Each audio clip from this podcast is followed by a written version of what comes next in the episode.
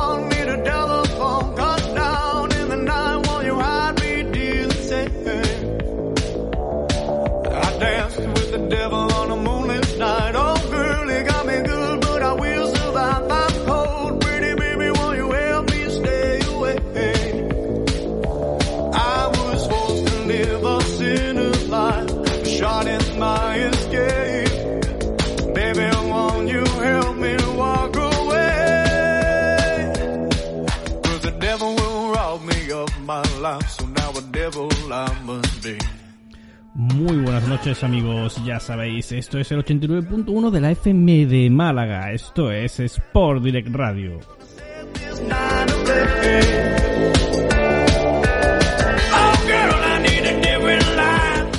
Bienvenidos una semana más al turno de noche.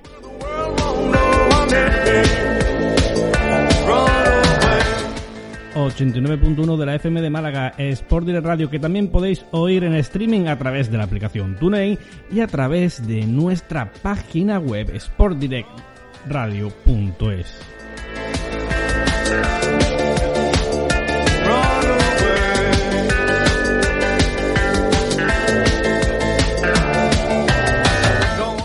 También nos encontraréis en la radio online CLM Activa Radio.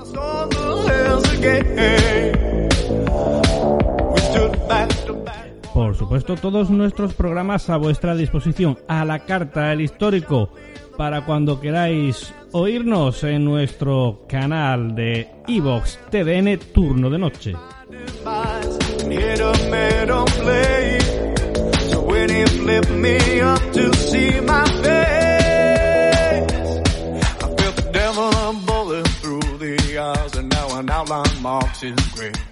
También nos tenéis disponibles en el canal de Evox de la propia CLM Activa Radio.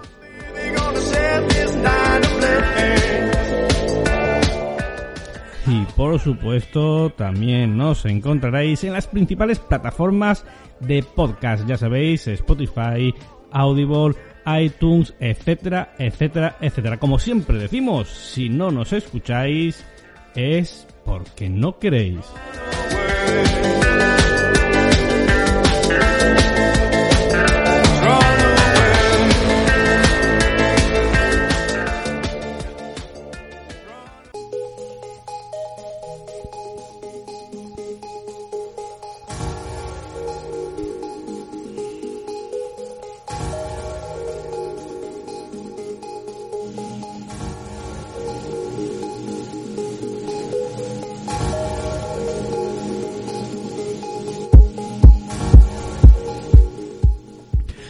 Pues bienvenidos una semana más a, ya sabéis, este programa, este proyecto conjunto de DN Arcadia Zona 51, que bueno, desgraciadamente no hemos podido comenzar esta sexta temporada tal y como teníamos pensado, puesto que, bueno, ha sido imposible por problemas laborales y personales cuadrar la agenda entre Jero y yo para poder sacar este ratito y grabar conjuntamente. De forma que, bueno, os voy a traer yo un primer bloque y a continuación pondremos la, la maravillosa entrevista que Jero realizó en su día al increíble e inigualable señor Paco Lobato.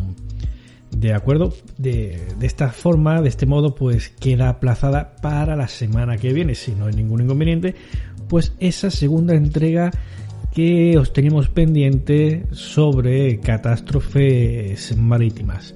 De momento, yo por mi parte os voy a traer también una segunda parte, la segunda entrega de los libros misteriosos.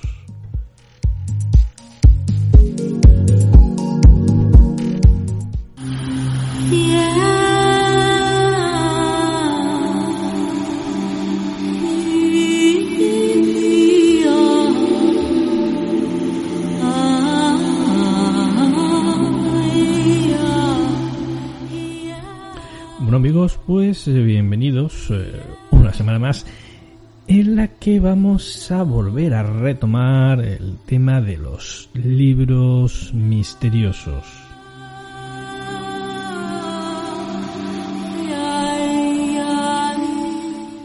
Y para ello vamos a comenzar la noche de este viernes nada más y nada menos que con el Codex Serafinianus ¿Qué es el Codex Serafinianus? Bueno, pues probablemente podría catalogarse, de hecho en muchos eh, sitios especializados, en muchos sitios web lo tienen catalogado, catalogado precisamente como el, el libro de además de, de largo más raro y extraño de todos los tiempos. Hay que decir también que este libro tiene un contenido muy complejo que parece describir una ciencia que aún nadie ha sabido descifrar porque prácticamente podríamos decir que este códex literalmente describe la ciencia de un mundo paralelo.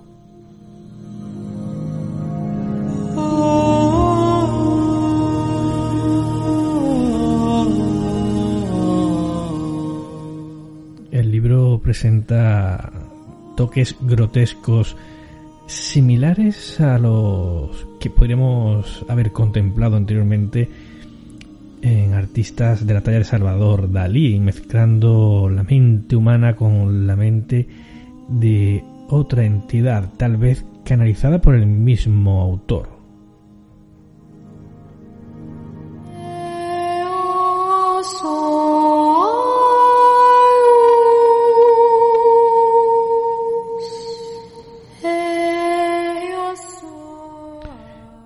Este libro es como si se tratase de una pequeña gran enciclopedia relacionada con un mundo extraño donde las ilustraciones son realmente increíbles y la lengua en la que está escrito es totalmente intraducible.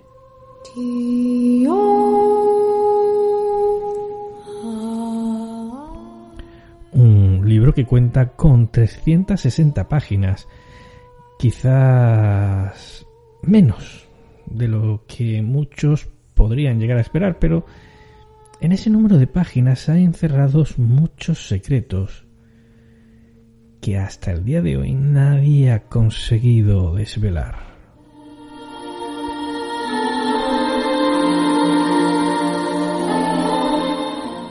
Esta extraña publicación cuenta con dos partes, podemos llamarlo.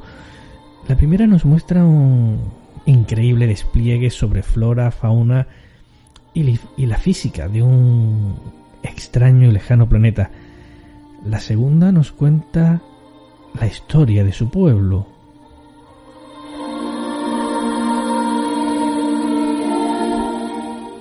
Ver sus páginas resulta tan, tan impresionante como realmente perturbador, con algunas imágenes grotescas y otras sin duda de gran belleza. Todo ello acompañado por una escritura curvilínea de la que apenas se sabe nada y bueno, queda aún mucho por explicar, por averiguar de, de este códex.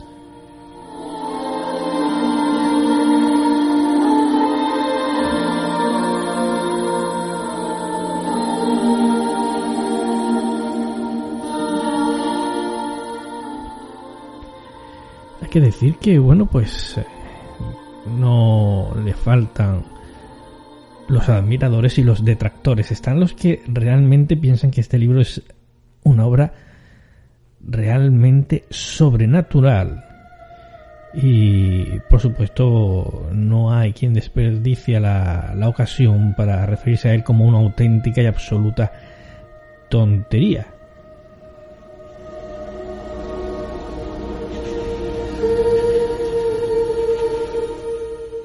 Lo cierto es que ni para unos ni para otros el Codex Serafinianus pasa desapercibido, no deja a nadie indiferente. Su caligrafía ha sido estudiada por grandes grafistas a nivel mundial, sin obtener claros resultados, aunque aseguran que se trata de una especie de mezclas de diferentes lenguas escritas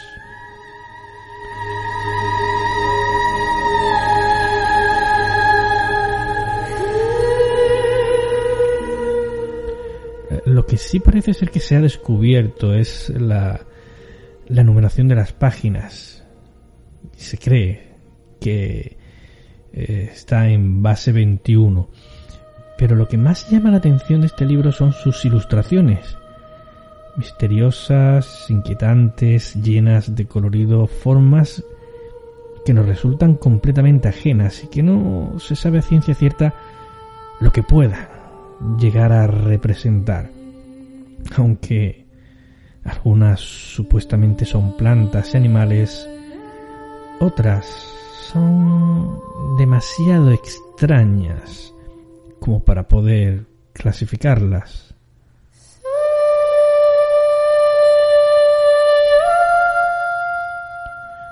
En sus entrañas encontramos máquinas orgánicas, tentáculos, mapas extraños, eh, rostros misteriosos, todo un compendio de ilustraciones que resultan muy pero que muy inquietantes. Algo que podremos experimentar en primera persona porque en internet es fácil encontrar muchas de sus ilustraciones o incluso el libro entero digitalizado, como decimos, un, todo un compendio de cosas extrañas que se escapan a nuestra pobre comprensión, donde quizá radique evidentemente también el éxito de este Codex Serafinianus es en la imposibilidad de traducirse.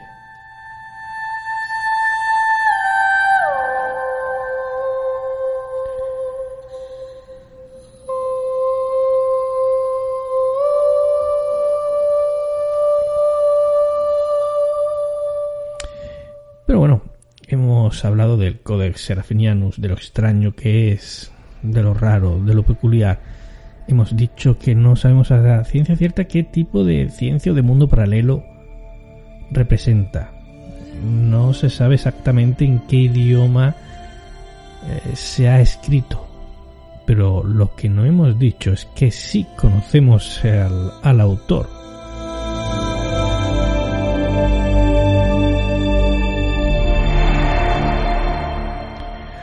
porque el Codex Serafinianus, a pesar de que muchos sitios web del misterio intenten colárosla como ese libro misterioso que nadie sabe de dónde ha salido, eh, lo cierto es que sabemos de quién, de qué manos ha, ha nacido y han sido de las manos de Luigi Serafini un arquitecto y diseñador italiano nacido en Roma en el año 1949. El autor comenzó a trabajar en la obra allá por el 76. Le llevó unos dos años y medio de trabajo y el códex fue publicado en el año 1981 por el editor Franco María Rizzi, que escribió lo siguiente sobre el libro. El códex forma parte de una rica familia de hazañas y espejismos a la que pertenecen la Naturalis Historia de Plinio, el de Regerum Natura de Lucrecio y la Enciclopedia de Diderot y de Allenberg.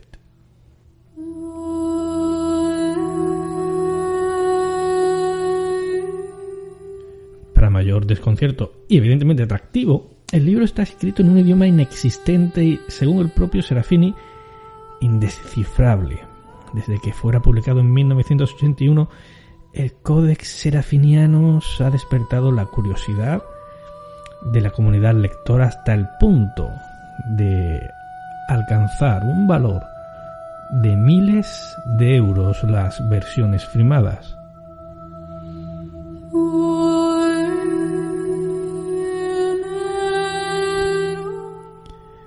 Para entender su éxito, así como su mérito, lo más aconsejable es echar un vistazo a sus increíbles y extravagantes ilustraciones eh, repletas de una imaginación desbordante. Es un libro que se concibe como una obra de arte en sí misma, puesto que, en lugar de leerlo, se contempla. Serafini pone ante el lector, como decíamos anteriormente, 360 páginas que no significan absolutamente nada y a la vez rebosan personalidad.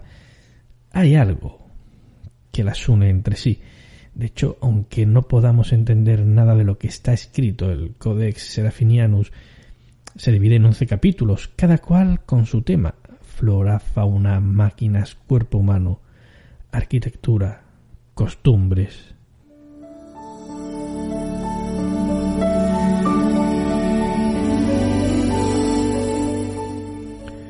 Serafini explicó en 2009 que para escribirlo utilizó un método similar a lo que se conoce como escritura automática, es decir, inhibir la conciencia y dejar que los pensamientos fluyan sin sentido aparente. Según explicó, con su extraño alfabeto quería transmitir al lector la sensación que siente un niño delante de un libro que no puede leer, pero que sabe, sin embargo, que encierra algún sentido, que guarda algún secreto solo al alcance de los adultos. Distintos estudios han intentado sin éxito descifrar el extraño idioma, consciente o no, empleado por el autor italiano.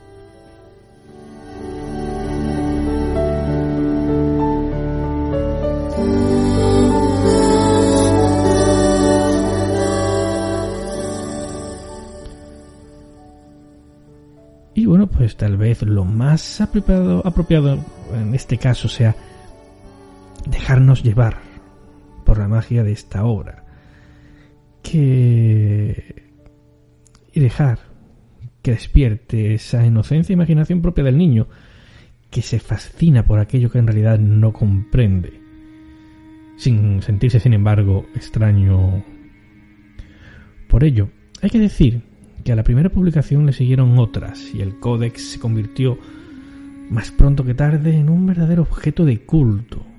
Estaba el que intentaba descifrar el lenguaje y darle un sentido, y el que lo apreciaba sencillamente tal y como es, como, según dicen, la obra más grandiosa que ha producido la fantasía. Entre sus grandes admiradores se encuentran nada más y nada menos que Roland Barthes, Italo Calvino, Federico Fellini o el mismísimo Tim Burton.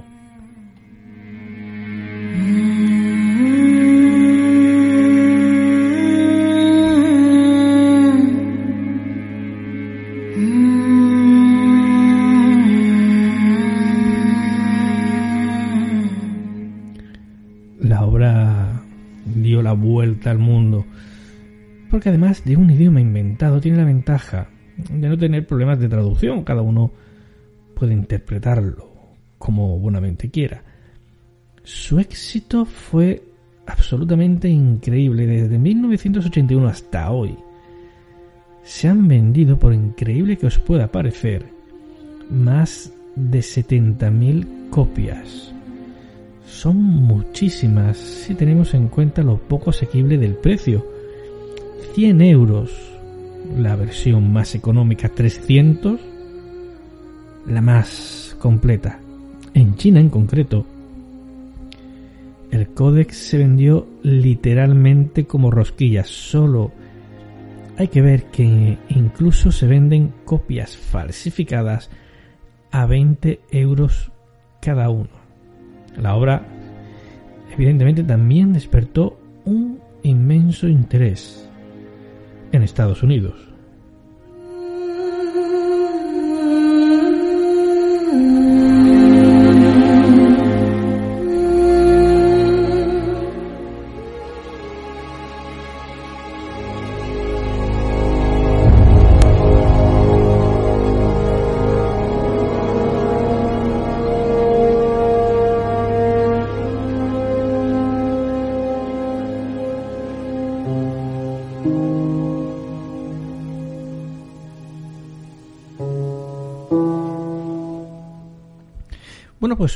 Continuamos con nuestros libros raros, misteriosos, enigmáticos. Y vamos a continuar con el libro de Diceam, planteado posiblemente como el manuscrito más oscuro y antiguo del mundo.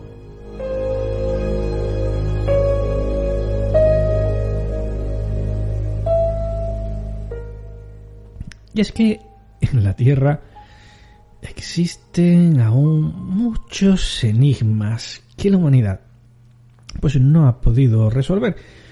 Uno de ellos es el libro de Decian, considerado por muchos el texto más antiguo del mundo y el que guardaría el secreto de nuestro propio origen.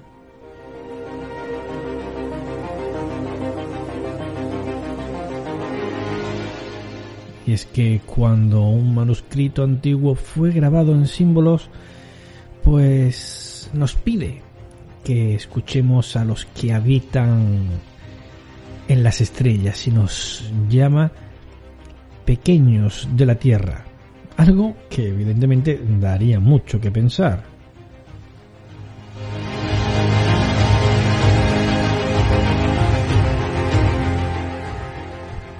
Y es que precisamente un párrafo del libro de Cian dice eso y además menciona a cierta madre de la fertilidad que sería la responsable de la vida y no solo ojo en la Tierra, sino también en muchos otros y diferentes planetas.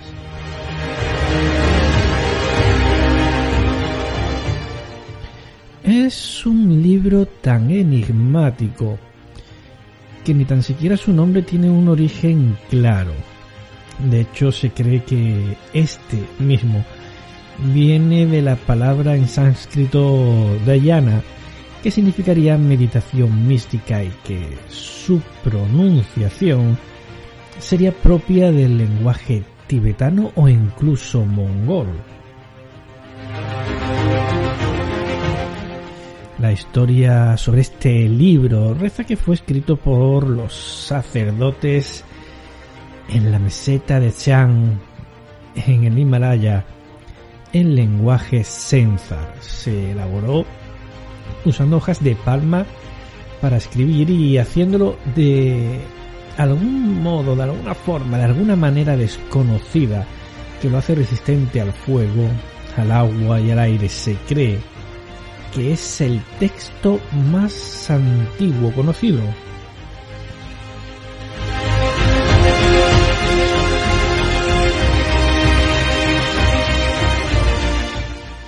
El libro decía podría poseer los secretos de la evolución humana, por lo que se cree que fue escrito en una época previa a la humanidad actual, razón por la que muchas personas asegurarían que se escribió en el espacio o incluso por seres que nuestros antepasados podrían considerar como auténticos dioses.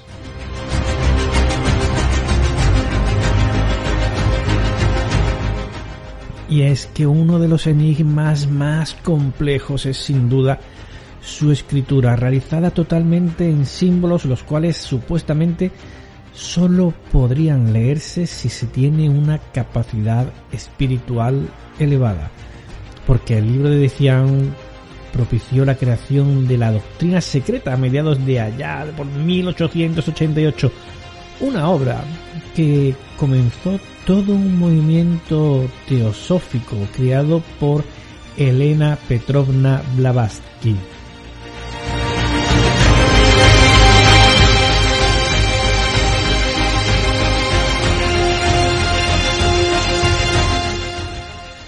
Es que el libro de Cian está escrito en forma de poemas o estancias, donde se narra el origen de los humanos desde la prehistoria hasta el florecimiento de las primeras civilizaciones. El gran enigma del libro es sin duda su origen. Se piensa que bueno, pues fue escrito por una raza de seres que habitaron nuestro planeta millones de años antes de la aparición del mismísimo hombre. Esta raza estaría emparentada nada más y nada menos que con la Atlántida.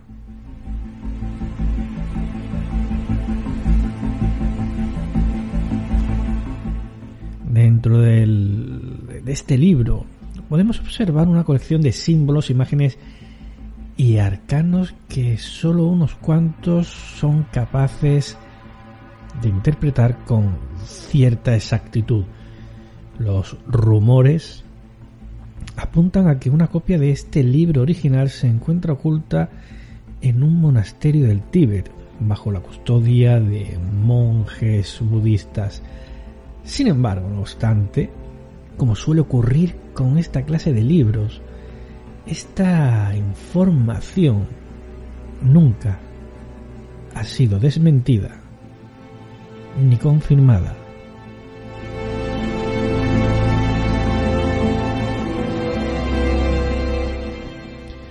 Se desconoce pues la identidad del autor, así como la fecha en la que fue escrito.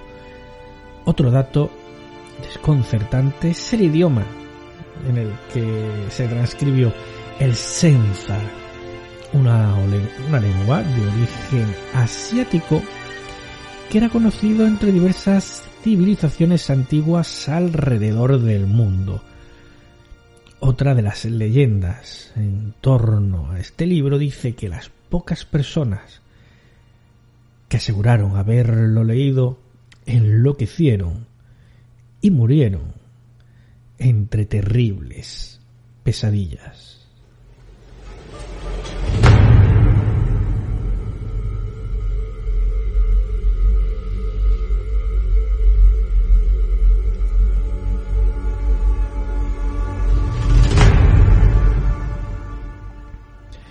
Bueno, estoy convencido de que todos o casi todos vosotros conocéis la existencia de la consabida Biblia. Ya sabéis, la historia más grande jamás contada. Pero si os digo que existe lo que podríamos denominar como una Biblia oscura. Porque amigos, la historia todavía se estaba escribiendo antes de la existencia de Cristo. Y esta Biblia, de la que vamos a hablar, de 3.600 años, ofrece más detalles sobre esos tiempos olvidados durante muchísimos siglos, mientras que al mismo tiempo advierte de los próximos eventos, cataclismos que se desarrollarían en esta era moderna.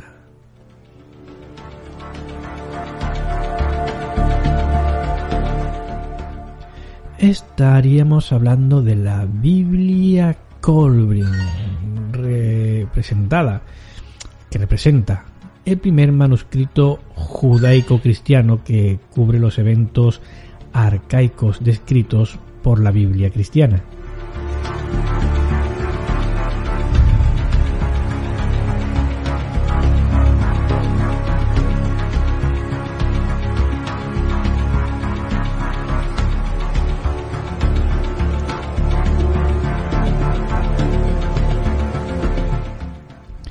Y es que junto con otros episodios inexplorados de la historia humana que nunca lo habían hecho en textos cristianos actuales, actuales. Bueno, pues está compuesto por 11 libros que narran una versión, digamos que extendida del Génesis humano, comenzando por aquellos que caminaron por esta tierra en tiempos remotos, antes de la existencia de los mismísimos Sadán y Eva y hasta los grandes faraones de Egipto.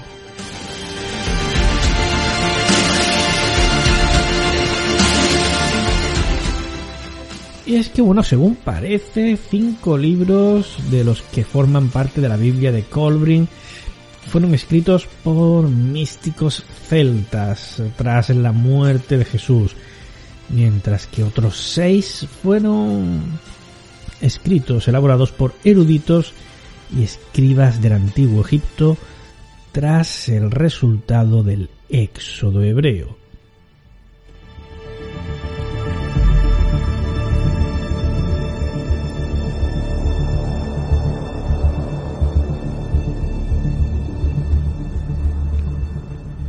Hay que decir que bueno, pues todos entendemos la interpretación de ángel caído.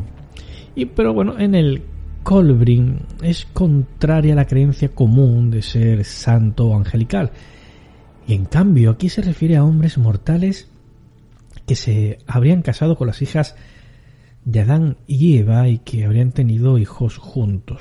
La versión alternativa continúa afirmando que estos hombres eran descendientes de una sociedad muy avanzada que habría sobrevivido a las primeras calamidades refugiándose bajo tierra. Estos eventos misericordiosos que golpearon a estos hijos de Dios, como se los llama en el Colbrin, fueron consecuencia de sus actos irracionales.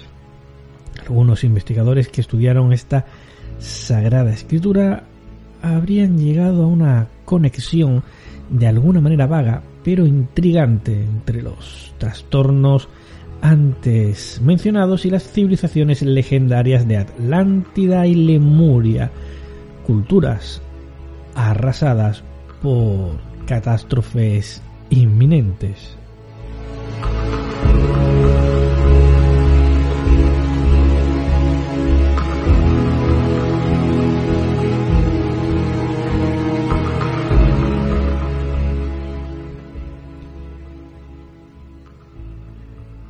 Bueno, pues hay que decir que la historia de cómo esta enigmática escritura superó la prueba del tiempo también es cuanto menos sorprendente. Comenzó con José de Arimatea, tío abuelo de Jesucristo, quien tuvo éxito en su misión de rescate rebelde dentro de la gran biblioteca de Alejandría, cuando Julio César asedió la ciudad eh, no mostró piedad por el conocimiento invaluable contenido dentro de la biblioteca más famosa del mundo en ese momento. Se quemaron más de 700.000 pergaminos, pero afortunadamente algunos lograrían salir y se esparcieron a los cuatro vientos a lo largo y ancho del mundo, a otros lugares, guardianes de conocimiento. Entre los rescatadores se encontraban los seguidores de José y Jesús, que supuestamente rescataron ese conocimiento vital y lo transportaron a lo que sería Gran Bretaña desde Judea.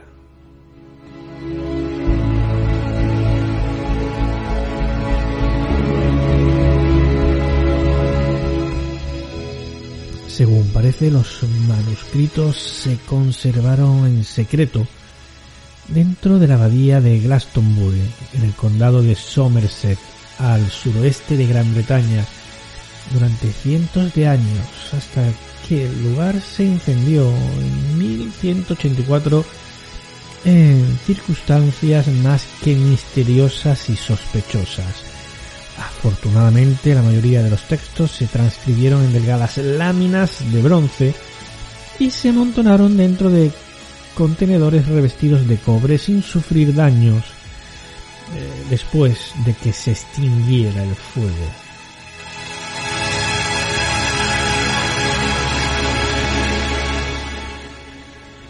Y bueno, tras escapar de este trágico percance, fueron apodados de Bronze Book of Britain y posteriormente se agregaron a otra colección de textos de conocimiento prohibida, conocida como The Cole Book, una serie de redacciones conservadas por los celtas, místicos con conocimientos avanzados en diversos campos como la astronomía, la religión, la medicina, las matemáticas y la oratoria. En total, esta colección de conocimiento sagrado ahora formaba la Biblia Colbrin.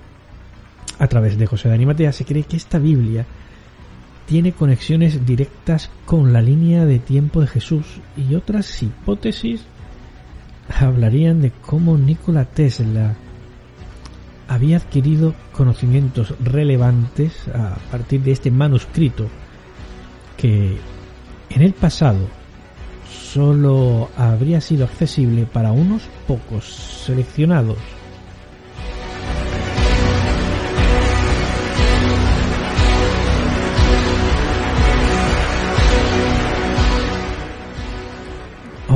El contenido de la Biblia Colbrin se muestra libremente en Internet, razonando que este es el gran cambio que la humanidad está experimentando en este momento, en la aceptación de quienes se encargan del manuscrito. Este conocimiento ahora está disponible públicamente porque estos son los días de la decisión cuando la humanidad se encuentra en la encrucijada. Para resaltar su contenido expandido y poco convencional, Echemos un vistazo, vistazo a un pasaje del Colby que supuestamente habla de Nibiru y cómo causó el gran diluvio en la antigüedad. Vincula estos dos eventos notorios, uniéndolos en un escenario nunca antes escuchado.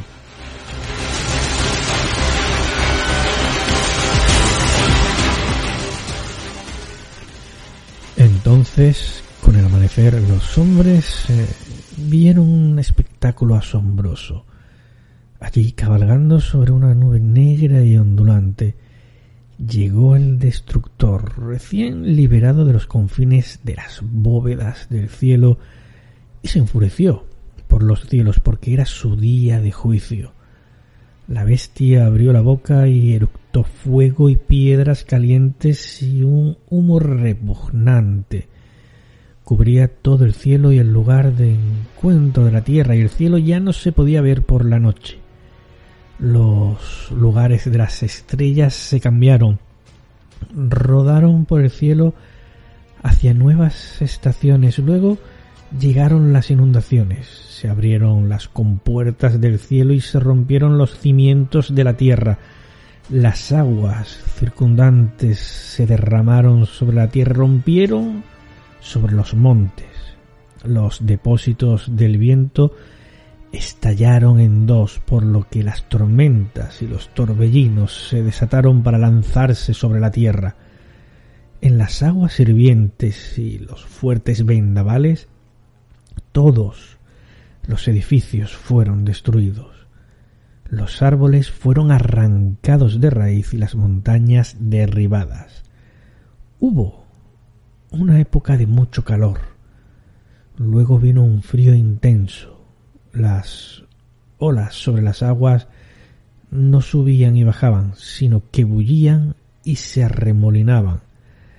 Había un sonido espantoso arriba.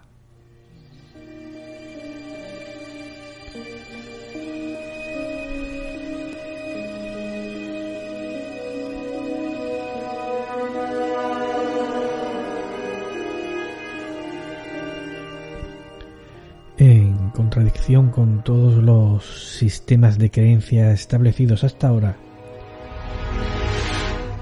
El evento descrito anteriormente rompe la comprensión convencional del gran diluvio. En esta medida vincula esta devastadora tragedia histórica reconocida por innumerables culturas en todo el mundo con un evento moderno que la mayoría de la gente cree que se desarrollará en un futuro próximo.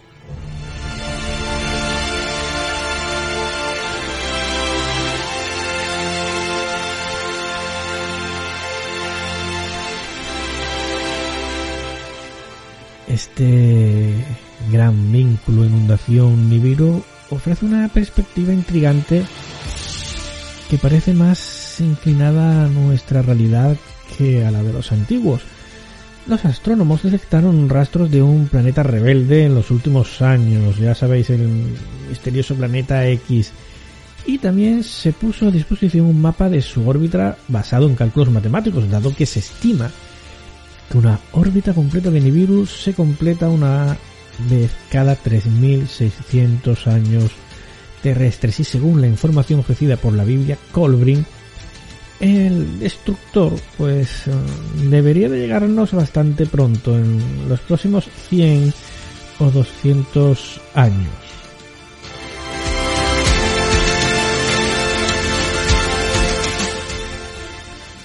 Independientemente de lo que nos depare el futuro, la Biblia Colbrin sigue siendo uno de los textos más antiguos con numerosos enlaces a eventos bíblicos atestiguados por instituciones religiosas. Sigue siendo un misterio.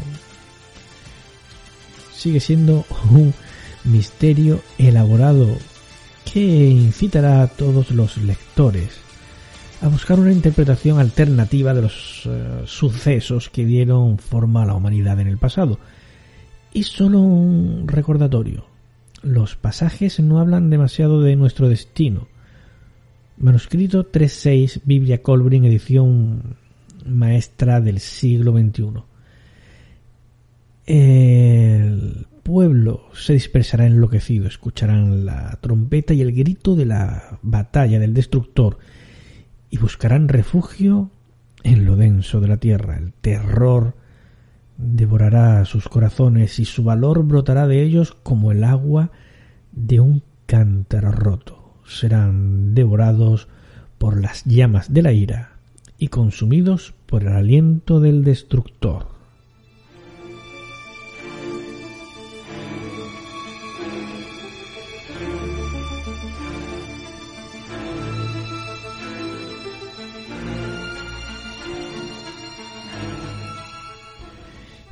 Para acabar, nos vamos al manuscrito de Sibio, un manuscrito que detalla diseños de cohetes con combustible líquido nada más y nada menos que allá por el siglo XVI.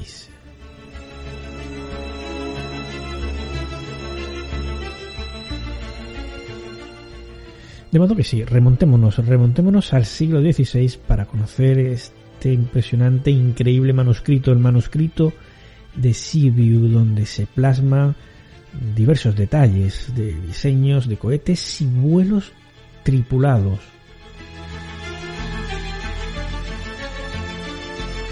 Y es que bueno, la mayoría de nosotros pues desconocemos el hecho de que hay incontables manuscritos antiguos diseminados por todo el mundo que describen lo que muchos consideran como logros improbables del pasado. ¿Qué diríamos si nos dijeran que hay un manuscrito antiguo que data de hace casi 500 años y describe combustible líquido, cohetes de etapas múltiples e incluso cohetes eh, tripulados? Eh, simplemente diríamos que es total, completa y absolutamente imposible o que se trata de, noticias falsas. Bueno, pues la razón de ello, las personas eh, hoy en día dicen que las noticias falsas son algo que le resulta difícil de creer o va en contra de su sistema de creencias. De todos modos, el manuscrito de Sibiu es real. No se trata de ninguna noticia falsa y de hecho describe, entre otras cosas, combustible líquido y cohetes de diversas etapas y fue publicado oficialmente en el siglo XVI, aunque muchos creen que fue escrito usando textos aún más antiguos.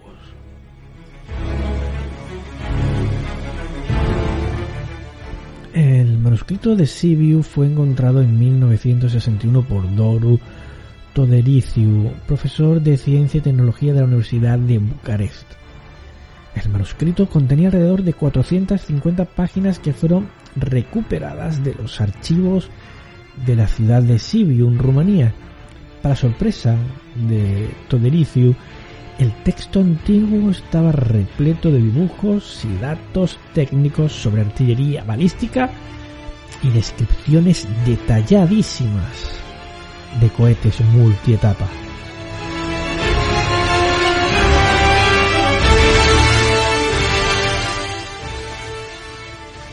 Conocido como el manuscrito de Sibiu, desde entonces se cree que el texto antiguo fue escrito por un hombre llamado Conrad Haas entre los años 1550 y 1570. Se cree además que fue Conrad Haas mm, un ingeniero militar que trabajó para el Reino de Hungría y el Principado de Transilvania.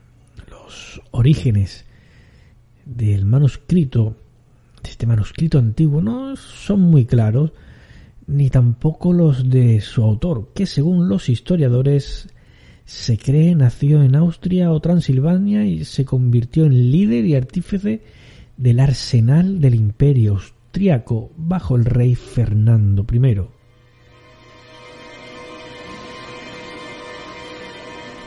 El manuscrito de Sibiu hay que decir que está completamente escrito en alemán. Se consideró un tratado teórico sobre la construcción de diferentes tipos de armas incluida por primera vez en la historia la tecnología de cohetes multietapa.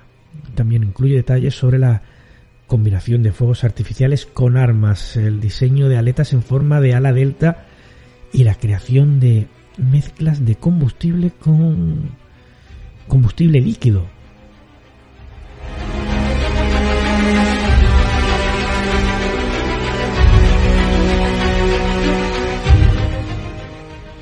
Sigue siendo un misterio si Haas logró o no usar sus diseños y ponerlos en práctica, pero hay quienes afirman que se llevó a cabo un lanzamiento de cohetes en Sibiu 1550, aunque, bueno, pues no hay evidencia documental que respalde estas afirmaciones.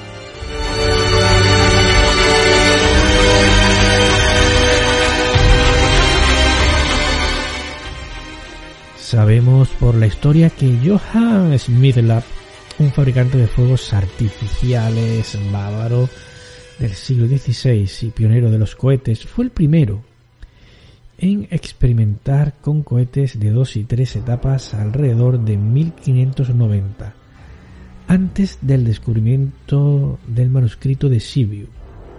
Los primeros detalles de un cohete de tres etapas fueron atribuidos a Casimir Sieminiewicz, un especialista polaco en artillería que publicó detalles sobre la cohetería en su tratado de 1650 Artis Magnae Artilleria Pars Prima.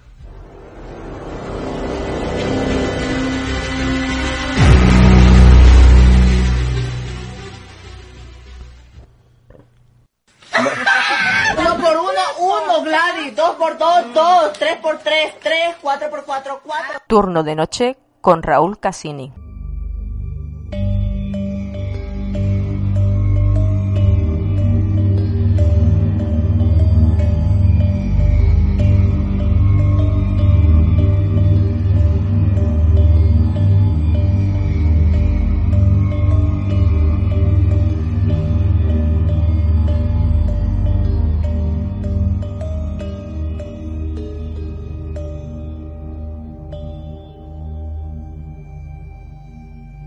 Muy buenas, familia de Arcade Zona 51, ¿qué tal estáis? Bienvenidos un día más a este espacio en YouTube donde mantenemos estas charlas entre, entre amigos. Y, y, bueno, hoy es un programa ciertamente muy especial para nosotros porque tenemos a un invitado de lujo y nunca mejor dicho porque tenemos a, a todo un referente ¿no? para el, el periodismo de investigación yo iba a decir en España, pero bueno, yo me atrevería a decir que prácticamente en el mundo entero tenemos con nosotros a Paco Lobatón, eh, periodista, escritor y durante muchísimos años eh, presentador y persona que estuvo al frente de ese mítico programa eh, que hizo historia. ¿Quién sabe dónde? Paco, bienvenido a, a este espacio que tenemos en YouTube. Pues bien hallado, Jero. Mucho gusto. El gusto es nuestro, Paco, y bueno, yo quería, quería hacerte la, primera pregunta, ¿no? Que es, una, es algo que yo siempre he tenido la curiosidad, la curiosidad de saber, y es que a principios de los 90, como hemos dicho, arranca, ¿no? En televisión española un programa que haría historia, como es quién sabe dónde. Y la pregunta que yo siempre me he hecho es, ¿de quién es la idea? ¿De, cómo surge esta iniciativa de, hacer un programa que enfoque estos temas? Pues eh, la idea aunque mucha gente me la ha atribuido, no, no, es mía. Eh, la idea, digamos, inicial está repartida en el mapa de la televisión mundial. Los Estados Unidos, en ese sentido, siempre han sido pioneros y allí hubo una serie de programas, incluso eh, ligados a grandes nombres del cine, que ya apuntaban en la eh, dirección de investigar el fenómeno de las desapariciones, que muchas veces se asociaba a acontecimientos llenos de misterio. Se enfocaron por ahí las primeras producciones. Pero el origen de quién sabe dónde está más relacionado con algo ocurrido en nuestro entorno europeo, concretamente en Italia, donde existía un programa titulado, existía, ojo, y sigue existiendo a día de hoy, un programa titulado ¿Quién la ha visto? ¿Quién, quién ha visto? ¿Quién lo ha visto?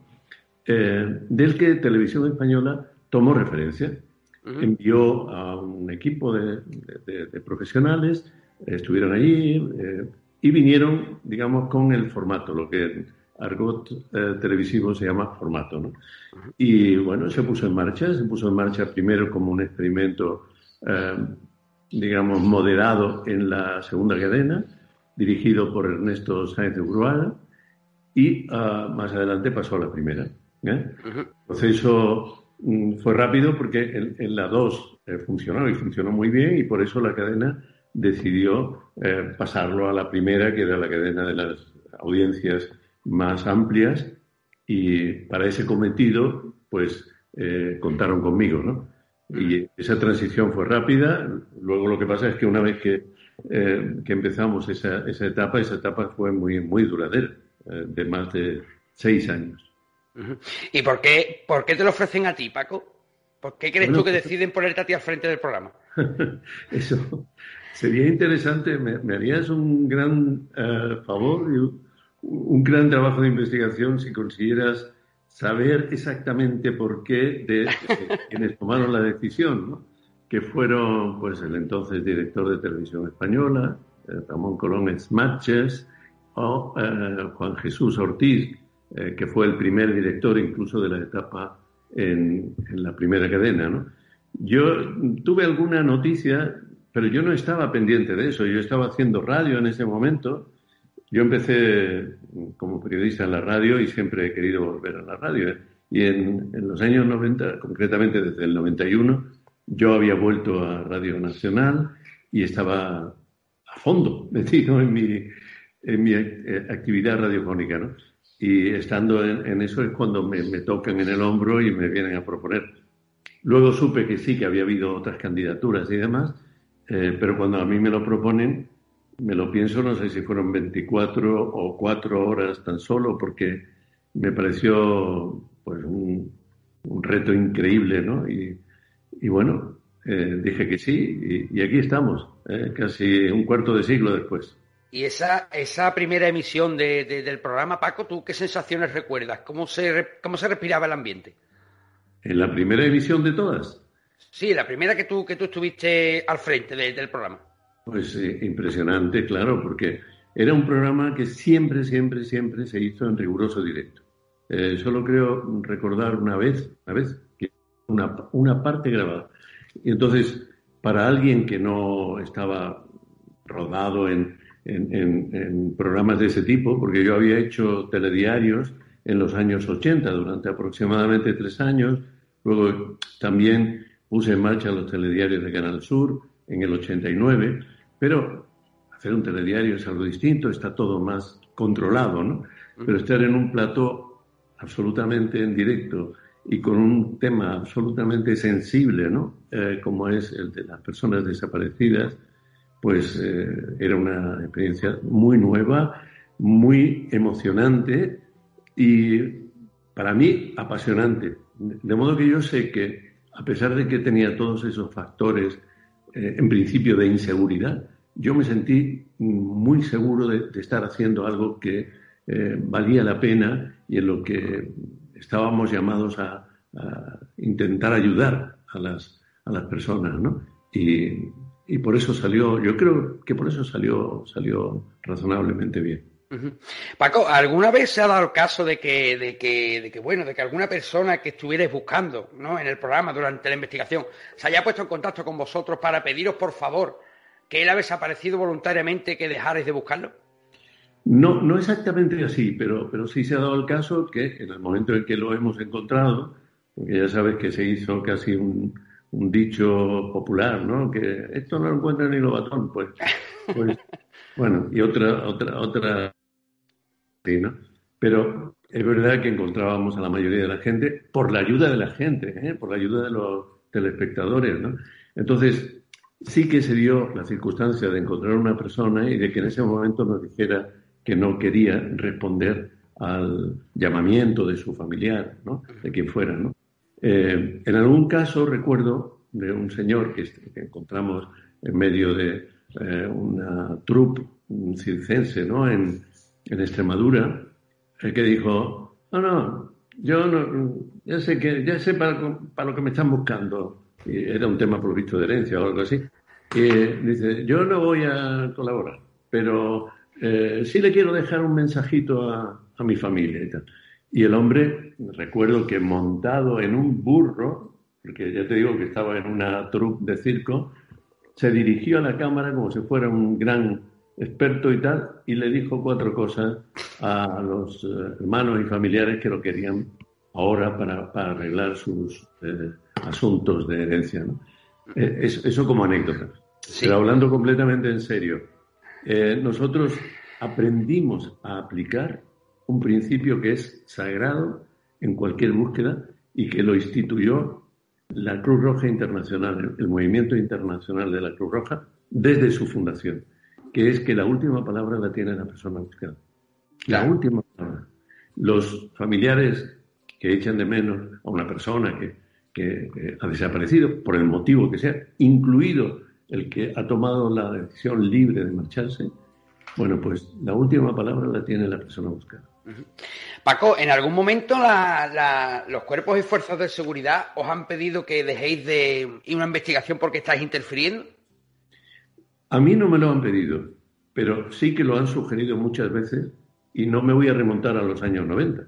En 2016, entre 2016 y 2017, con motivo de la desaparición de Diana Kerr, eh, bueno, pues hubo algunos mensajes en ese sentido y cuando al final, al cabo de 500 días, la Guardia Civil, la Unidad Central Operativa de la Guardia Civil, consiguió detener a el chicle, ¿no? El, autor del secuestro y asesinato de, de Diana Kerr, en la rueda de prensa hubo un alegato muy rotundo y poco tiempo después, apenas un año después, con motivo de la desaparición de Gabriel Cruz Ramírez, el niño de Almería, de Níjar, Almería, pues volvió a ocurrir algo parecido. Hay momentos en los que eh, la acción llamada informativa, que no siempre es exactamente informativa, mm, se produce en unos términos tales que puede eh, afectar gravemente, seriamente al proceso de investigación o a la búsqueda y eso, eh, desde luego, es algo que hay que evitar. Nosotros en la Fundación hicimos, precisamente por el caso de Diana Kerr, un encuentro con periodistas, con policías y, con eh, familias que se llamó un foro sobre el tratamiento informativo de las desapariciones y ahí se sacó adelante una guía de buenas prácticas donde se venía eh, a llamar la atención y a pedir precisamente que, que se tuviera como norma de oro el no interferir eh, la acción de los investigadores. Digamos, ese era el segundo mandamiento. El primero, no añadir dolor al dolor que ya tienen por sí. La, familia. Eh, Paco, eh, dado tu experiencia en el mundo de la investigación, ¿cuál dirías tú que es el rango de edad más ah, en el que las desapariciones son más frecuentes? Bueno, no, no hay un rango eh, absolutamente predominante sobre los otros, ¿no? los menores son los que suscitan mayor alerta social y los que históricamente han hecho que, que los poderes públicos pongan en marcha sistemas de alerta cada vez más depurados, ¿no? Eh, en España, por ejemplo, se adoptó algo que ya estaba instituido en, Europa desde 2010, eh, se instituyó en 2014 eh, la alerta menor desaparecido, ¿no? Sin embargo, luego nunca se ha puesto en práctica. Ahora ha cambiado recientemente de nombre y se llama alerta Amber. bueno, es evidente que los menores son los primeros y más significativamente a proteger, ¿no? Pero luego hay un grupo de edad muy importante que son los adolescentes, ¿eh? mm, los que están a punto de ser mayores de edad pero todavía no lo son. Eh, ahí hay todo un eh, territorio de conflictos familiares, ¿no? De todo tipo. No vamos a entrar ahora en pormenorizarlo, pero, pero son muchos y muchos terminan en una escapada o en una desaparición. Entonces, ese es otro grupo muy importante. Luego hay otro grupo menos identificado en términos cuantitativos, que es el de las personas con problemas de salud mental. ¿Por qué? Porque eh, los eh, problemas de salud mental no siempre están bien diagnosticados o ni siquiera diagnosticados, Y sin embargo se producen muchas desapariciones que tienen que ver con eso en personas ya adultas, ¿eh? Por, no hablar, que sí, que, quisiera hablar también del grupo, digamos, eh, digamos, completando el arco de edad, pues las personas ya mayores de 65 años, de 65 en adelante, eh, con problemas de enfermedades neurodegenerativas, el Alzheimer sobre todo, ¿no?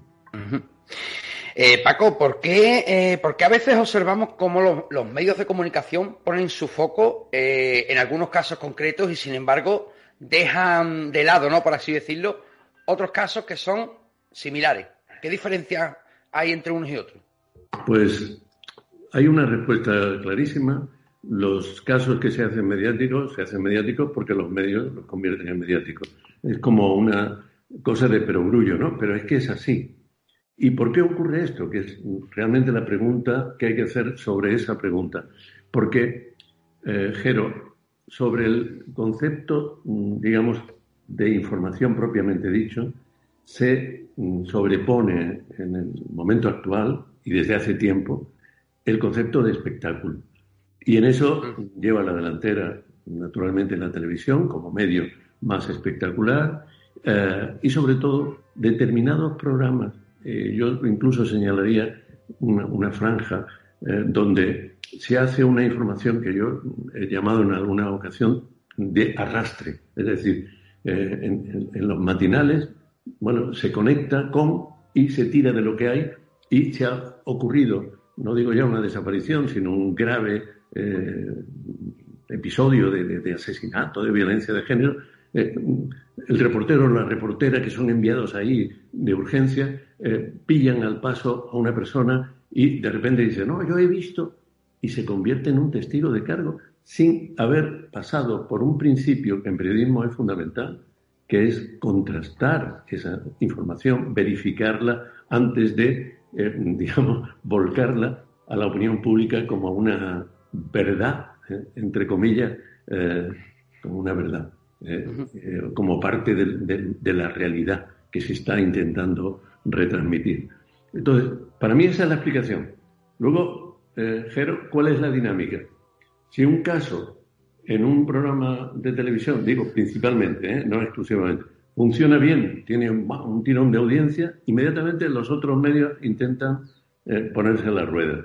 Y así se va creando una dinámica en la que puede llegarse a una saturación y a un desmadre, por hablar en plata, como ocurrió lamentablemente con el caso de Diana Kerr, donde para nada se estaba colaborando para ver si aparecía algún testimonio que ayudara a localizarla o a localizar al autor de, su desaparición. No, no, no. se iba a ahorcar en, cuestiones de la familia, se hacía una intromisión en el honor de la persona desaparecida, en este caso de Diana, haciendo un uso absolutamente, yo incluso diría que casi obsceno, ¿no? De, de una intimidad, aunque fuera una intimidad en parte pública como la que tiene todo el mundo, yo me incluyo, ¿no? Que tiene una cuenta en redes sociales, ¿no? Entonces, eh, este, este es el, tema y este es el problema, eh, amigo Jero.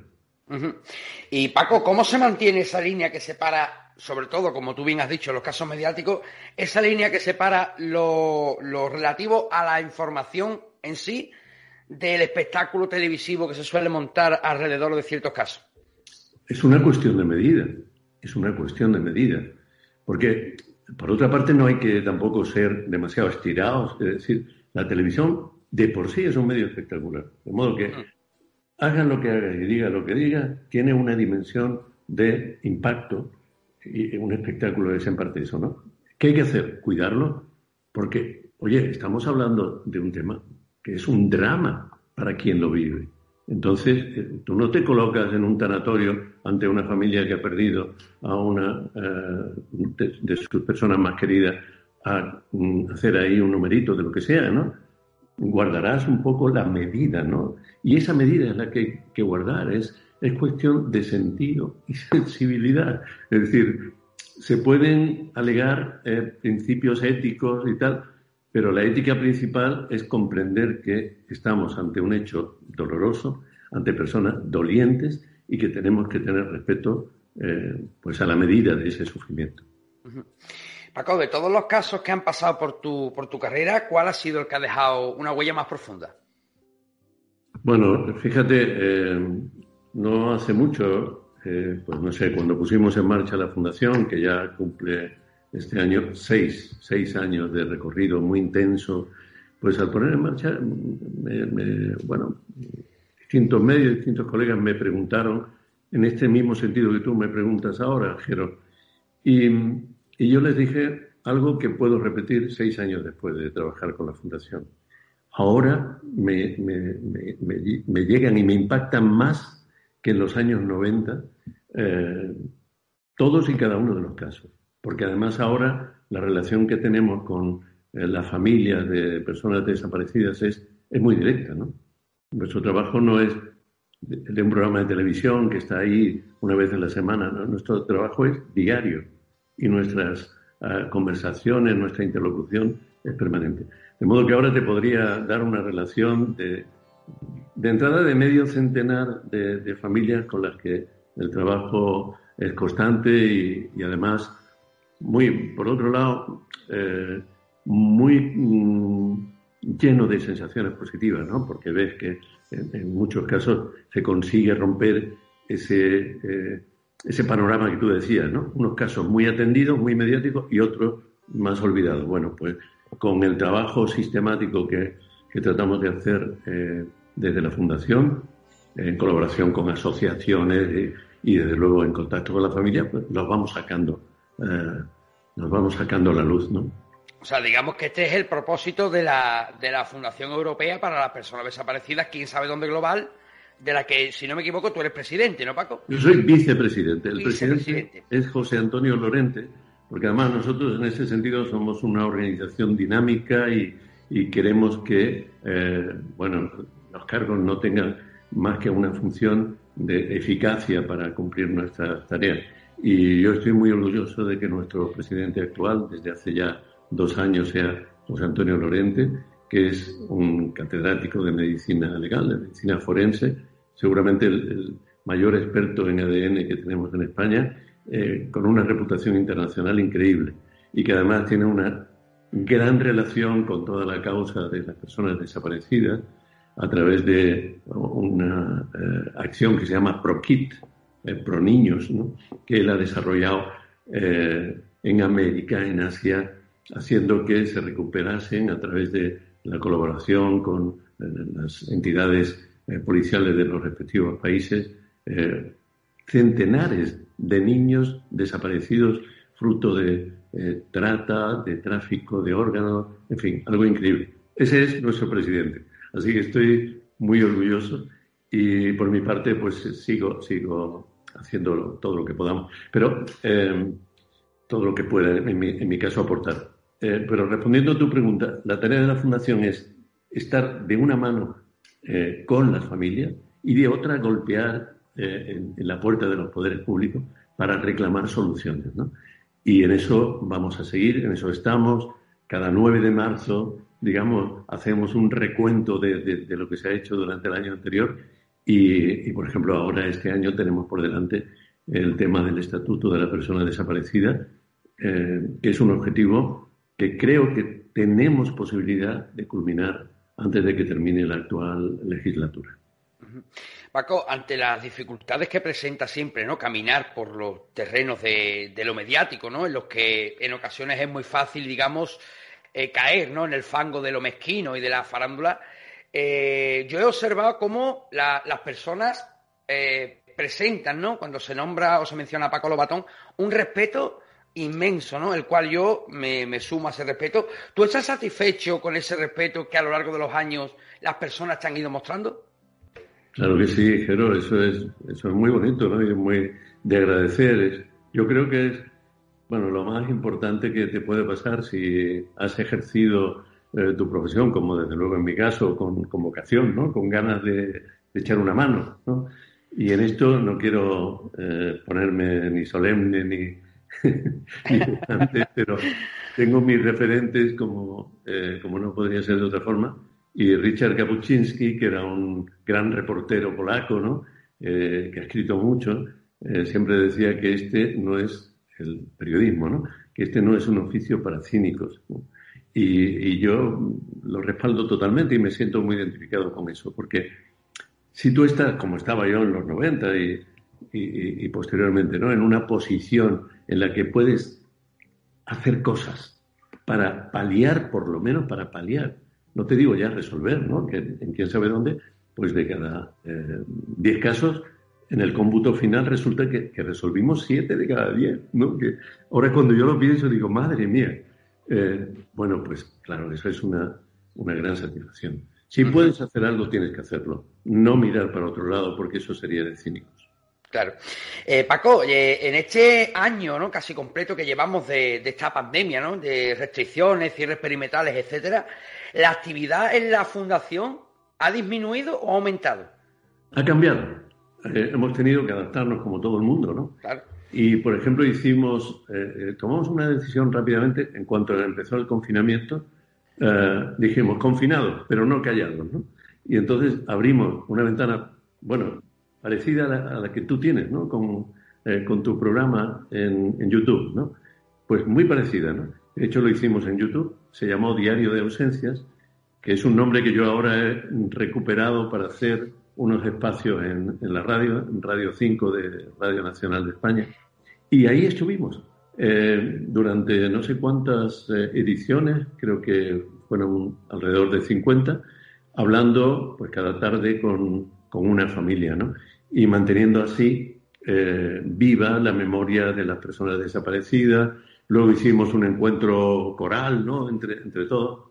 Y así, así conseguimos que el confinamiento no fuera silencio. Oye, Paco, eh, ante el inexorable avance de las redes sociales, nuevas tecnologías, etcétera, eh, ¿qué precauciones o advertencias darías tú a las personas que estén intentando localizar a un, a un familiar o a un ser querido que se encuentre desaparecido? Pues que, que, utilicen las redes, por supuesto, pero que lo hagan a través de intermediarios fiables eh, y garantizados, ¿no? Como lo pueden ser, por supuesto, las instituciones. Para eso se ha peleado, por ejemplo, desde 2017-18, más exactamente, junio de 2018, hay un Centro Nacional de Desaparecidos que no existía en los años 90, existe, ya digo, desde 2018 como fruto del empuje de la familia y del movimiento asociativo. Entonces, eh, afortunadamente este centro ya está haciendo cosas que son visibles para el conjunto de la sociedad, entre ellas, pues tener una página web donde se publican las alertas, ¿no? Y, y luego está la policía, la Guardia Civil, las policías autonómicas que tienen sus propias cuentas. Utilizar esos canales es fundamental estamos también las asociaciones y fundaciones que trabajamos para esta causa. Eh, yo creo que eso es lo importante, ¿no? Y verificar, verificar. No, fíjate, el, estado anímico de las familias es eh, tan doloroso y tan, eh, ¿cómo te diría? tan fuerte que, a veces dicen que hablen, mm, que hablen por favor. Con tal de que hablen no, me importa y no, ni siquiera se ponen a, indagar. Yo, yo siempre les, les pido y les aconsejo que miren bien eh, quién va a hablar de, sus seres queridos, ¿no? porque por hablar más no se consigue más. Eh, hay, que, hay que afinar en el modo de hablar y en los canales por los que se habla, porque así se llegará, yo creo, a, una realidad que, que, de verdad yo esto lo, lo quiero subrayar. Si cabe tener esperanza es porque tenemos una población, una ciudadanía, unos vecinos, o sea, nuestros conciudadanos que son gente solidaria. España lleva más de un cuarto de siglo siendo la líder en las donaciones de órganos. El, éxito de quién sabe dónde no fue mío ni de mi equipo, que era fantástico, fue de la sociedad española, que ayudó de una manera incuestionable. De modo que ahí está la clave. Paco, nos quedan cuatro preguntitas, ¿vale? Porque tenemos poquito tiempo. Eh, hace unos años eh, me pareció en una entrevista que tú dijiste que quién sabe dónde podría ser una bomba en la actualidad debido precisamente al uso de, las redes sociales. ¿Tú crees que se podría llegar a trabajar para hacerlo realidad algún día? Sí, sin duda, sin duda. Eh, creo que podría, no sé si una bomba es la expresión eh, inquieta, pero dicho coloquialmente como algo que pudiera tener impacto, sí, eh, y que sobre todo pudiera ser útil, ¿no? Lo que pasa es que creo que tendríamos que pues eso, incorporar, fusionar todo el trabajo de las redes sociales, hacer una acción multimedia, ¿no? Eh, o transmedia, pero hacer algo en lo que participaran programas como el tuyo eh, y un plató de televisión con la señal de una, de una cadena, que yo pienso que preferentemente y preferiblemente debería ser siempre eh, una cadena pública, sobre todo la cadena pública que llega al conjunto de España, como es Televisión Española. Oye, Paco, antes mencionabas a, las redes sociales de los cuerpos y fuerzas de seguridad del Estado, eh, de los cuales yo, eh, viendo un poco eh, por, por, internet datos, resulta que hay momentos en los que la policía española supera incluso a la policía estadounidense, al FBI, a la CIA, en cuanto a, seguidores y a... sí, así es, y además yo creo que esto es una buena noticia para la propia policía. no sé si en la Guardia Civil están un poco picadillos con esa competencia. esto es una, una, broma. Pero en cualquier caso es, es muy bueno, es muy bueno. Eh, eso responde a que en un momento dado tuvieron un gestor de, de, redes fantástico y eso, una vez que arranca bien, tú lo sabes, ¿no? Pues ya está ahí, ¿no? Ya está ahí. Pero sobre todo yo creo que es una buena noticia también para, todos como sociedad, ¿no? Porque significa que tenemos en, nuestra fuerza de cuerpo de seguridad, en nuestra policía, cada vez más una relación de confianza y de, y de confianza así, natural, ¿no? Eso es fantástico, yo creo que es muy bueno. Oye, Paco, como periodista de antaño, de la vieja escuela, perdón, ¿cómo, ¿qué consejo darías tú a las nuevas generaciones que se estén preparando ¿no? para, para ejercer el, el, periodismo? Ay, ay, ay, eh, me ha salido una poca de ganas con tu comentario, ¿eh? vieja escuela. No, yo creo que hay una escuela que nunca eh, es vieja, eh, que es la de mm, creer en lo que haces, eh, sentir lo que haces ah, y procurar hacerlo lo mejor posible. Fíjate, yo tengo una hija que acaba de empezar la universidad, tiene 18 años, y esta es la única, porque tengo otros dos hijos que se dedican a la medicina y a la arquitectura, nada que ver, ¿no? Pero esta hija mía, que es más de, los medios ah, y de las redes sociales, los medios eh, pues eh, más, más actuales, siempre, siempre le insisto en esta misma idea, ¿no? Hay que mm, depurar, uno debe mirarse a, sí mismo y decir, ¿por qué estoy haciendo esto? ¿Para qué estoy haciendo esto? ¿no? Y siempre le repito, que es lo que quería subrayar, haz cada cosa que hagas como si fuera la última que puedes hacer, ¿no? Es decir, emplea todos tus recursos, no te los guardes ahí, no sé en qué, en qué arcón o en qué carpeta para luego hacerlo, ¿no? Cuando tenga, ¿sabes? Que esto a veces se escucha, ¿no? Cuando me den los medios, cuando tenga el momento, no, el momento es el siguiente momento. Y los medios son los que tienes en ese momento.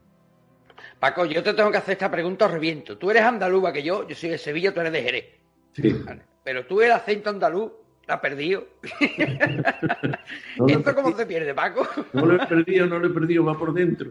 Oye, Jero, pues vamos a ver. Primero, que yo también soy medio sevillano porque tengo una hija que se llama, mi hija mayor se llama Triana. ¿eh? Entonces, o sea, que soy un padre de Triana.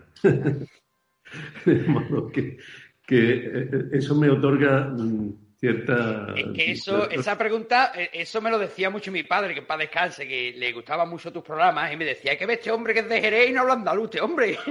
Pero, pero, te voy a dar una explicación rápida, ¿no? Fíjate, cuando yo empecé, es que lo de vieja escuela ahora ya cobra sentido, porque era final de los años 60, ¿eh? Y entonces en la radio y en la, en la estética de la radio de entonces era inconcebible, porque yo empecé en Radio Jerez, ¿eh? Era inconcebible que tú pudieras decir, buenas tardes, ¿cómo están ustedes? ¿Eh? Era inconcebible. Tú tenías que decir, muy buenas tardes, ¿cómo están ustedes? ¿Eh? Entonces, por, Claro, claro.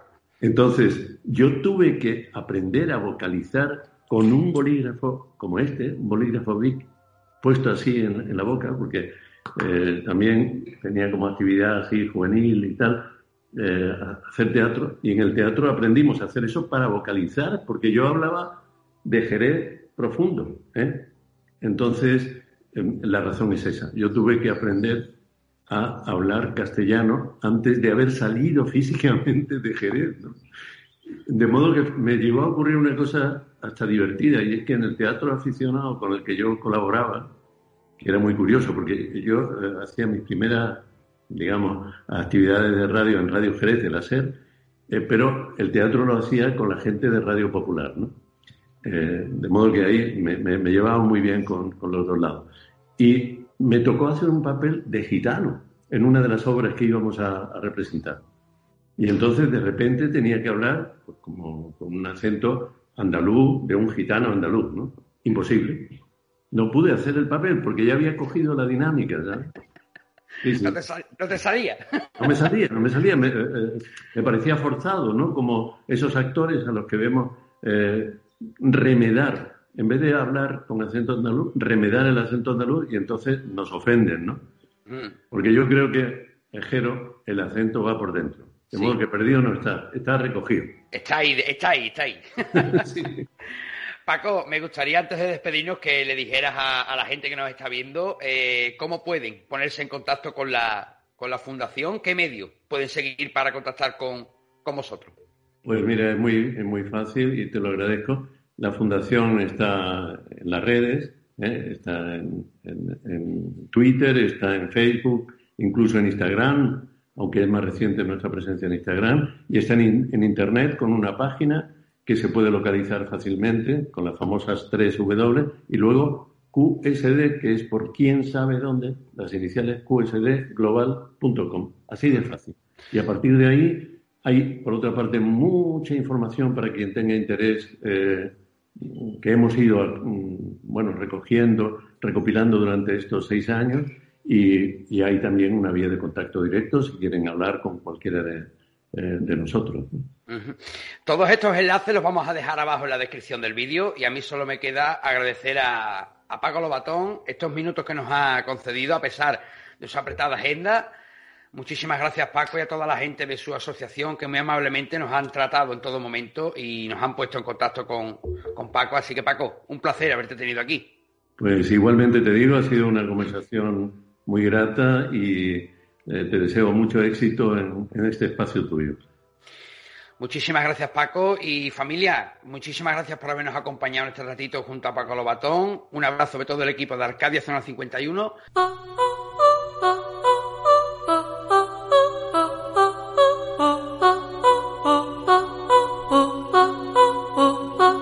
Don't turn out the light, you'll be movie terrified.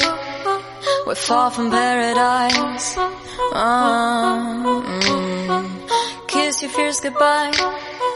Cause I'll be on your mind.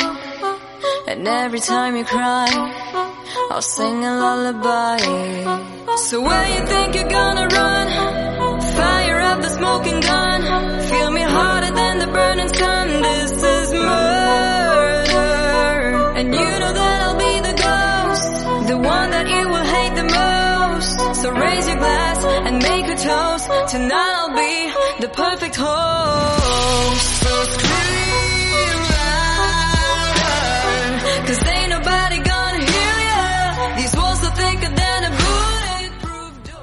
Bueno amigos, pues eh, hasta aquí dado de sí en nuestro programa de hoy.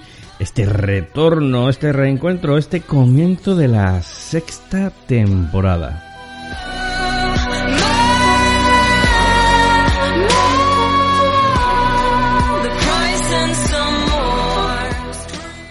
¿Quién me lo iba a decir? Aquella noche de verano en la garita del parking del aeropuerto, aburrido a las 2 de la mañana y de repente cogí el móvil y simplemente empecé a grabar.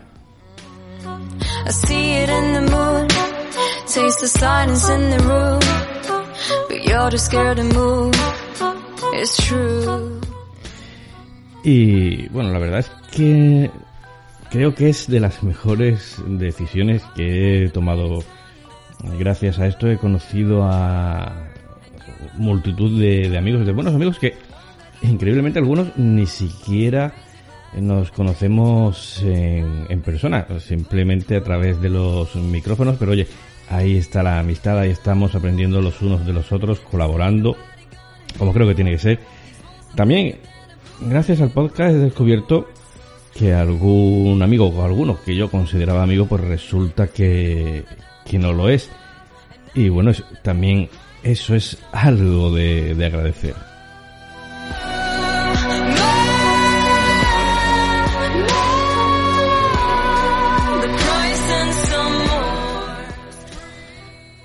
Pero bueno, aquí estamos haciendo las cosas con las mismas ganas, o yo diría casi que más que, que aquella primera rudimentaria grabación. Y deseando compartir con vosotros cada semana pues estas cositas, estos temas que en principio creo que nos gustan a todos los que formamos la comunidad de, de oyentes de TDN y de Arcadia Zona 51. Eso sí, tengo que reconocer que mm, después de la vuelta de verano no he quedado muy, muy, muy contento con cómo ha sido la segunda mitad de la temporada 5. Pero es que ha sido imposible traer más invitados, traer más amigos que nos cuenten sus cosas. Porque, bueno, tanto Jero como yo hemos estado muy liados con nuestras vidas personales, con nuestras vidas laborales. Y, y ha sido muy complicado cuadrar a veces las agendas incluso entre nosotros dos, como ha sido el caso de, de hoy. espero que los vientos eh, nos encaminen de nuevo el- en la senda de traer más colaboradores, más amigos que sigan haciéndonos aprender, que os sigan haciendo aprender, que nos sorprendan a todos. Pero bueno, poco a poco todo se andará. Hay que decir que por otro lado, eh, la situación, tanto a nivel personal como, como laboral, si nos impide cuadrar agendas, es porque, bueno, no, no podemos quejarnos en, ese aspecto. Yo en mi caso, tras el verano, mejor dicho, a mediados de verano, pues tuve el- todo el follón que yo llevaba ya tiempo anunciando de la, de la mudanza y demás. Y bueno, pues las cosas se acumulan, se complican con, con el trabajo, que también ha estado bastante, bastante ajetreado. Y bueno, esperemos recuperar más pronto que tarde esos amigos, esas colaboraciones, esas entrevistas a los autores de, de Obscura Editorial que todavía está pendiente Eva, Eva Muedo, la, la autora de El Dárico Gris. Estoy intentando terminar el libro porque es que me niego en rotundo a traer a alguien sin haberme leído el libro.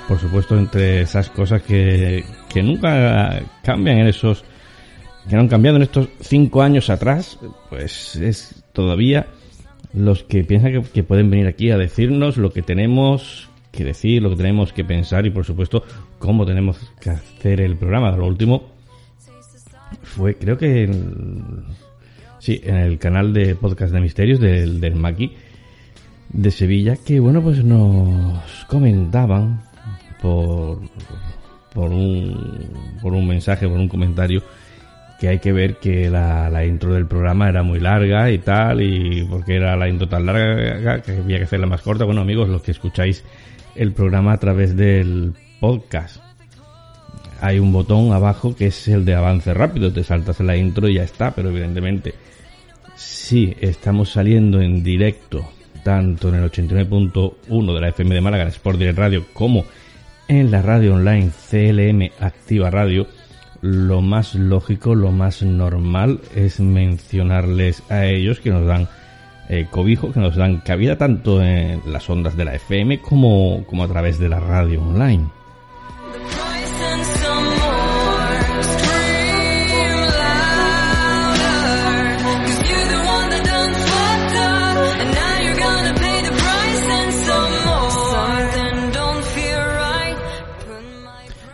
por lo demás, a los que estáis ahí semana a semana, daros las gracias por, por simplemente eso, por estar ahí, por, por compartir este programa, por vuestros comentarios, por vuestras ganas de hacer piña con nosotros. Gracias, gracias de verdad.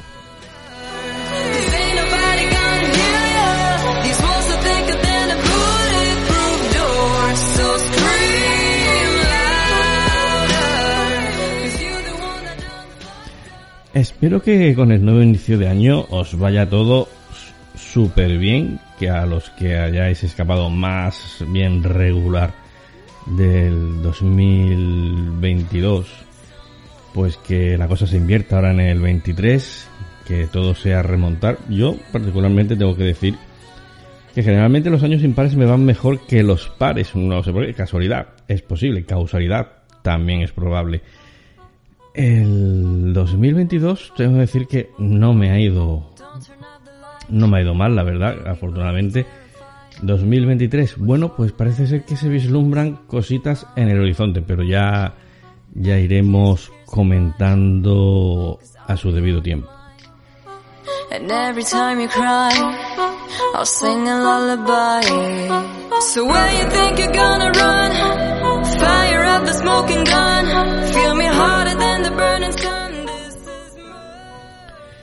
Que bueno, como ya habéis oído, hay otros programas por ahí que que bueno, que van por dioseando, que van solicitando el, el donativo, nosotros no nosotros, eh, Jero y yo, cada uno tiene su, su trabajo. Esto, como ya hemos repetido un montón de veces, no nos da de comer, pero bueno. Eh, cada uno tiene su forma de, de gestionarse. Que, no obstante, pues a todos los que aportáis vuestro granito de arena, vuestro cafelito mensual a los oyentes de, del plan Evox Plus, pues infinitas gracias por supuesto, toda esa fuerza, todo ese ánimo a los que vivís y trabajáis en vuestro particular turno de noche, que ya sabemos que se hace duro. Y por lo demás, amigos, ya sabéis que tengáis una muy buena noche de viernes, que paséis un felicísimo fin de semana y que si queréis, que espero que sí, nos seguimos viendo a lo largo de esta sexta temporada aquí, en el turno de noche.